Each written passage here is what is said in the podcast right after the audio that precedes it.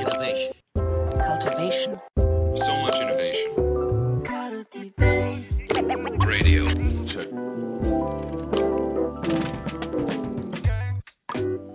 こんにちは、えーファシリテーションラジオ、今日も始めていきたいと思います。耳ぐりの渡辺です。で前回にですね、引き続き今日は、えープロジェクトマネジメントのチームをリードするあの根本さんに来ていただいています。根本さんよろしくお願いいたします。よろしくお願いします。で今日はですねあの、ちょっと前回を踏まえて、もう少し掘り下げた話をしていきたいなというふうに思っていまして、でちょっと前回のおさらいからいこうと思うんですけれども、あのまあ、前回のあのこの場ではですね、そのまあ、プロジェクトの中に、えーまあ、埋め込まれた各その会議におけるそのアジェンダをどう設計していくのかという話をしてきました。でまあ、そのアジェンダをきちんと設計することによって適切なファシリテーションが実現しますよっていうところについてあの根本さんからこうお話をいただいたっていう時間だったんですけれども今日はですねあの前回はアジェンダをこうきちんとセットしていくことアジェンダをこうデザインしていくことが重要だって話をしたんですけれど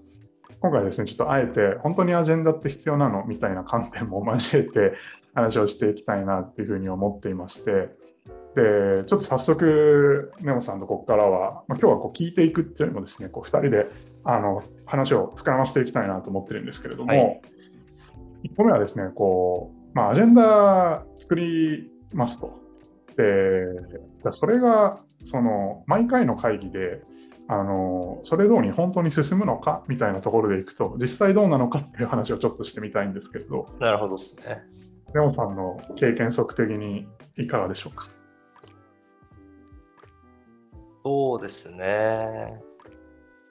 まあ、そうですね。アジェンダ通りに進んだらよっしゃーってなるぐらいなんで、ほぼアジェンダ通りに進まないかもしれないですね。なるほど、なるほど。じゃあ結構、そのアジェンダを作りつつも、まあ、これ通りに絶対ややらなきゃいけないっていうところは、まあ、そもそもないってことですね。あ、そうですね。それは前提であって、どっちかっていうと、会議内でこのアジェンダをやるぞっていうよりは、あのどこがこう会議外に漏れても大丈夫かの整理だったりとか、あの優先順位付けをこうアジェンダ内でやってる感覚もあったりして、何を会議で話して、それ以外はどうやってあの決めていくか、会議外でどうやって決めていくかみたいな整理もアジェンダ作りに含まれてると思うので、なので前提は、あのもちろん全部話せればあの一番いいんですけど、全部話せない前提で作ってはいますね。なるほど。今のポイントを聞いててあの、すごく大事なポイントなのかなと思ったんですけれども、あのまあ、話そうとしていたこと、あるいはこう決めようとしていたことがありますっていうのが、まあ、あるがゆえに、まあ、それがあのその場で解消されなかったとしても、あのまあ、何がこう残っていてうんで、次何をしなきゃいけないのかっていうところが、まあ、きちんと分かるようになっているっていう形なのかなというふうに思うんですけれど、そういう理解で大丈夫ですか？そうですね。はい。なるほど、なるほど。ありがとうございます。まあ、そういう意味でもこうアジェンダってやっぱりちゃんと準備しておかないと、そもそもそういうこう融通も効かないというところがある形ですかね。そうですね。なんか、決めなければいけないことを羅列するだけでも、もちろんアジェンダとしては成り立つと思うんですけども、それをこう全部決めなければいけないっていう、どうしてもこう、なんていうんですかね、意思が働いてしまうので、うんなんか、こうまあ、もちろんそのアジェンダ同士のつながりも前提としてありつつ、優先順位をつけて、まあ、最低、まあ、ああのオフィシャルには言わないですけど、まあ、ここまで消化できたらいいかなみたいな、結構ラフな感じで作るときは考えたりしてますね。なるほど、なるほど。いや、ありがとうございます。なんかちょっとそこも踏まえつつ、もう少し話していきたいんですけれども、その、まあ、アジェンダ、まあ、用意していたこうアジェンダが、まあ、こう消化されないことも一つの前提にしているっていう話あのでした。で、まあ、それはやっぱりこうアジェンダを消化することがそもそもの目的ではないっていうところになると思うんですけれども、なんかその、まずはこう一つのこう会議とかミーティングの中であのそこれっていい会議だったよねいいミーティングだったよねみたいなこう評価をまあするとしたらなんかどういうものがそれに当たるのかっていうところ根本さんの認識としていかがですか？あなんかそういう意味だと結構これも最近あの感じることなんですけどなんかアジェンダが適切に消化されてえっ、と次ぜみんなが次何をやるか分かっている状態で会議を終えられたっていうのはもちろんあの100点ではあるんですけどなんかさらにこうアジェンダ消化全部できなかった。でもまあ残ったものは非同期で解決できそうな内容だったからその消化できなかったけどその膨らんでしまったところでめちゃめちゃ良い対話ができたとかあのここで現れてくれてすごい良かったなっていう課題が出てきたとかなんかそのアジェンダを消化する順当に消化する以上のなんか価値が得られる瞬間があるなっていうのはなんか最近感じてきたのでそういうのはなんかすごい思うところではありますね。なるほど、なるほど。こうアジェンダ消化する以上に、あのまあ、すごく、なんていうんですかね、こうプロジェクトを推進するメンバーの中に、こうまあ、強いこうエネルギーが生まれて、あの対応が活性化するですとか、あのそういったこうシーンが生まれてくることがあの、まあ、あるっていう感じなんですかね。そうですね。なので、そこから生まれるなんか新しい見解だったりとか、進め方だったりとか、もちろん課題とかも生まれてきたりしますし、それを、あの、多分こう、なんて言うんでしょう、アジェンダを消化するだけだと生まれてこなかったものだと思うので、それをプロジェクトの推進に、あの、新たにこう生かしていくみたいな使い方は、あの、すごく良い進め方だなとは思っているので、なんか無理にタイムマネジメントをせずに、こう、少しこの会話をなんて言うんでしょう、まあ、意図的ではないにしろ長引かせてみるみたいな時もあったりしますね。なるほど。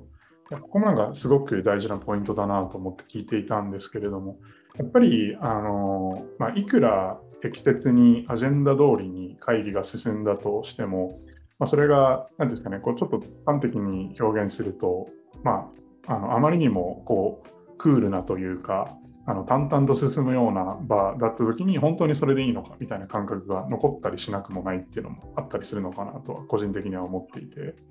そうですね。特にプロジェクトのフェーズによって結構こう後半になってくるとやっぱり安定してくるのであのアジェンダがちゃんと設計されて会議がちゃんと進行されてっていうシーンは増えてくると思っていてそれはなんかこうあプロジェクトが佳境に差し掛かっている。なんかパラパラメータだなという理解をしながら進めているんですけども、あの前半の部分とかで結構こうアジェンダ通りにプロジェクトが進むみたいなケースは少しこう疑問を持つようにはしていて何か見落としてないかだったりとかあの例えば参加者のあの人は実はこういうことを思ってたりしてないかとかなんかそういうこう、なんていうんですかね、きっかけになるような、あの、アジェンダをこう、少し織り交ぜてみたりとかっていうこともしたりしますね。なるほど、なるほど。こう、そのプロジェクトの、まあ、初版とその、まあ、後半において、まあ、やっぱりその、まあ、会議そのもののこう雰囲気であったり、その会議の中で、えーまあ、こう扱っていくものの性質っていうのが変わってくるよっていうところが、なんか一つこう、なんですか経験的な、あの、なんですかね、こう、ティップスとしてあるのかなっていうふうに聞いていて思いました。ねうん、なるほど。なんか、あの根本さんが、その、まあ、例えば会議の、なんですか、あプロジェクトの、まあ、前半と、その後半で、その変えてることみたいなのがあのあるとしたら、それってなんかどんなものがあるとかってあります？変えているこそうそうですね。なんか結構、あの僕もあの複数社経験して今耳ぐりにいるんですけどあの耳ぐり独特だなって思うこと一つあってそのなんて言うんでしょうね。それぞれのこうデリバリーのフェーズにおいて例えばまあ、わかりやすいところで言うと、ウェブサイトを作るプロジェクトだだとすると、まあ、デザイナーがデザインをして、エンジニアが開発をするっていう工程がこう踏まれるんですけど、ある程度その会議の、まあ、メインファシリテーターみたいなところに、それぞれのそのデザイナー、デザインのフェーズだったらデザイナーを据えたりとか、開発のフェーズだったらエンジニアを据えたりとかっていうことで、どちらかというと僕はこう、イントロだけ持って、メインのアジェンダはそのデザイナーとかエンジニアに消化してもらうみたいな手法を取ったりしていて、それはあの後半に行けば行くほどよりこう作るフェーズに入ってきたりするので、そこではこうバトンタッチしてやったりっていうのは試してみたりしてます。うん、なるほど、なるほど。ありがとうございます。そうですね。なんかその今やっぱり話を聞いてると、まあ、そのアジェンダそのもののこう性質が変わっていくっていう観点もあるし、あとはなんかその会議にこうアサインするメンバーっていうものもこう変わっていくっていうところがまあるっていう形なのかなっていうふうにあの聞いていて思いました。そういったところも含めてあの、まあ、会議そのものをこうデザインしていくでファシリテートしていくっていう観点があの、まあ、重要になってくるっていうところなのかなっていうふうにあの思いました。そうですね、うん、ありがとうございます。だからちょっと、あの初版の話に戻るんですけれども、はい、あのまあ、アジェンダが通りにこう進まないみたいなところがあのあるのかどうなのかだとか、あのまあ、その進まない時に、あのまあ、何がこうそうさせてるのかみたいな話を、まあ、ちょっとしてきたんですけれど、なんかその、こう、目的、本来のこうアジェンダからそれただとかこう会議の目的からそれてもある程度こうあのそれをこう、まあ、許していくというかあのあえて見守っていくっていう話をいただいてたと思うんですけれど、はい、なんかこうどこまでそれちゃいけないとかあのそういったところって勘どころがあったりするんですかね？あなんか、まあ、結構そのミーティングの状態によってあの個々で違ったりするんですけど僕が一個明確にあるのはそのこう集中して議論するとどんどんどんどんこう小さいところに向かっていくような議論になっちゃうんですけどそれってなんか実はこう決めの問題だったりとか今話さなくていいことだったりとかなんかこうあの情報があったらすぐ決まることだったりとかっていうことも結構あるんでなんかすごく乱暴に言うと今この場でたくさんのプロジェクトメンバーがいて限られた時間の中で話すべきことなのかどうかみたいなのは少しあの冷静にジャッジするようにはしていてなんか少しこうコメントを出したりとかっていうところであの収束させたりってことはドキドキしますね。なるほどなるほど。やっぱりそういう意味ではそのファシリテーターがその場をこうメタ的に見つつそのプロジェクトでこうあの実現しようとしていること、プロジェクトの目的に対して、今の場がこう適切に働いているかどうかっていうところをあのちゃんとこう見てるっていう観点は重要っていう感じなんですかね。そうですね。なんか、その白熱した議論の当事者にならないというか、なんていうんですかね、こう少し引いた目線で見るような時間を設けるようにはしてますね。なるほど。確かに根本さんがプロジェクトマネージャーであのプロプロジェクトにこう入ってくださってる時はすごくあのそういう視点でファシリテートしてくださってるなっていう実感が個人的にもあります。そうなんですね。なんかそうですね自分がこうファシリテーションされる側になる機会ってあんまりやっぱなあの職能的にもないんでなんか適切にそれがこう行えれ行われているのかどうかみたいなのは自分ではちょっと判断しづらいところがあったんであのすごく良かった良かったというかありがたいなという気づきでした。そうですね。なんかやっぱりそういうプロジェクトマネージャーがそのファシリテーターとなって、まあ、その会議体そのものをこうリードしていく、まあ、リードしていくというかファシリテートしていくですね。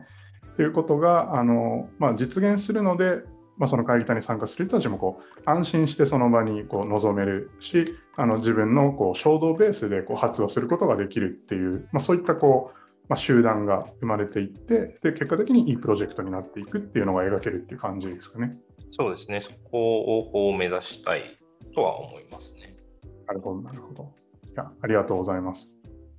ちょっと今日はですね、あの前回を踏まえて、あのアジェンダをこうデザインすることが非常に重要だとあの言いつつも本当にそれ通りに行くのかみたいなところをこう入り口にしてあの発散的にあの探求をしてきたんですけれども、あのまあ、またちょっと根本さんにはあのお越しいておお越しいただきつつ、プロジェクトマネジメントのこうレイヤーでファシリテーションというものをこう紐解いていく、そんな時間を過ごしていきたいなというふうに思っております。ありがとうございます。ぜひお願いします。